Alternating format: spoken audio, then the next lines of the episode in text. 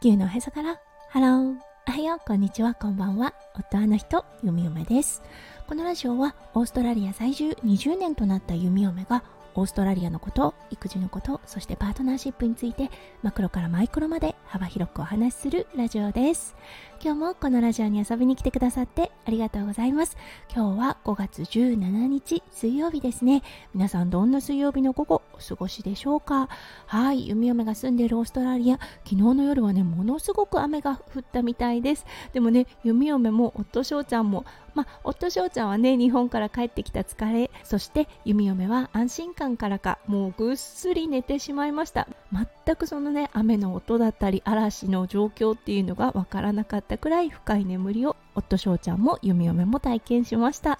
はいそれでは最初のコーナーネイティブってどう話す？今日の Aussie English今日のワードはマンデアイティスですはいこれマンデーにアイティスというね ITIS を付け加えたものです。はい。スラングでね、この ITIS だったんですが、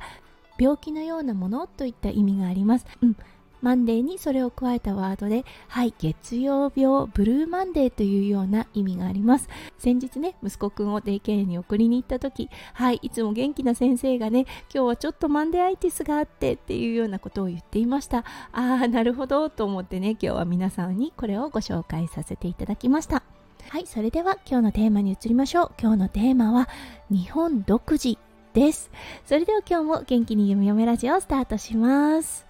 はい、弓嫁、先日夫翔ちゃんが日本出張している間、ワンオペでした。はい、そして息子くんがね、デイケアにいる時は、弓嫁お一人様というような状態だったんですね。で、そのお一人様の状況を楽しんでいた時、ふと思い立ったんです。あー、日本ならではだよなこのワードって思ったんですね日本ってねほんと言葉を流行らせることそうメディアなのかなに取り上げられてそこからその単語がねとても深い意味を表してくるというような状況が起こることってすごく多いと思うんですよねそうこのお一人様のワードもそうですはいあとは何があるかな？ワンオペもそうですよね。あとは婚活だったり妊活だったり、これもそうですね。そう意味があまりなかった言葉がある日突然メディアに取り上げられることによってものすごく深い意味を持つ。そしてね圧迫されるようなイメージもあるかなっていうような感じがするんです、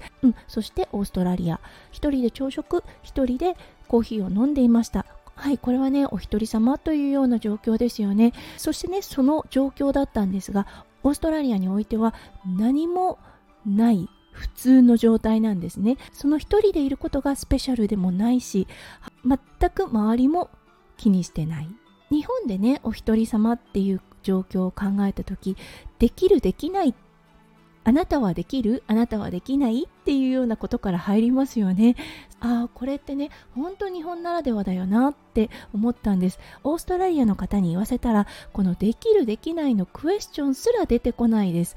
あなたのチョイスであって私がジャッジするものではないと考えるんですよね。そうだからねやっぱり日本の方っていうのは周りからの目線であったり周りからの視線をものすごく気にする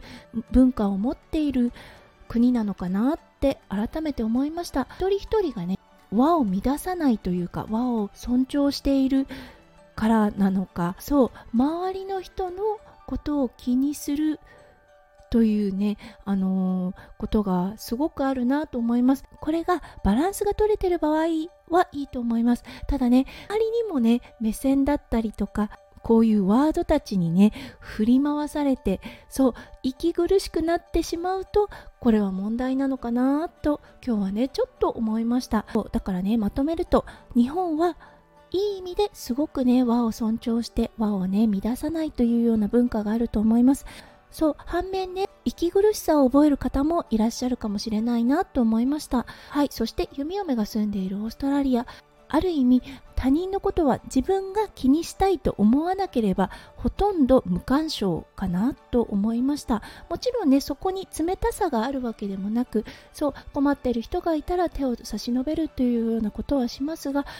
誰かが何かしている行動に対してすごく偏見の目で見られるっていうことはないかなって思います。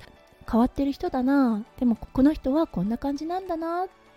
というような態度かなというような感じがします。うん。弓嫁はねやっぱりオーストラリアの生活に慣れているのでこのねある意味無関心というのは居心地がいいなと思います。はい皆さんはねどうお考えでしょうか、うん、今日は弓嫁ワンオペ中にねちょっと感じたこと。そして日本とオーストラリアああこんな違いがあるかなと思ったのでそのお話をさせていただきました。今日も最後まで聞いてくださって本当にありがとうございました。皆さんの一日がキラキラがいっぱいいっぱい詰まった素敵な素敵なものでありますよう弓嫁心からお祈りいたしております。それではまた明日の配信でお会いしましょう。地球のおへそから。ハロー。弓嫁ラジオ。弓嫁でした。じゃあね。バイバイ。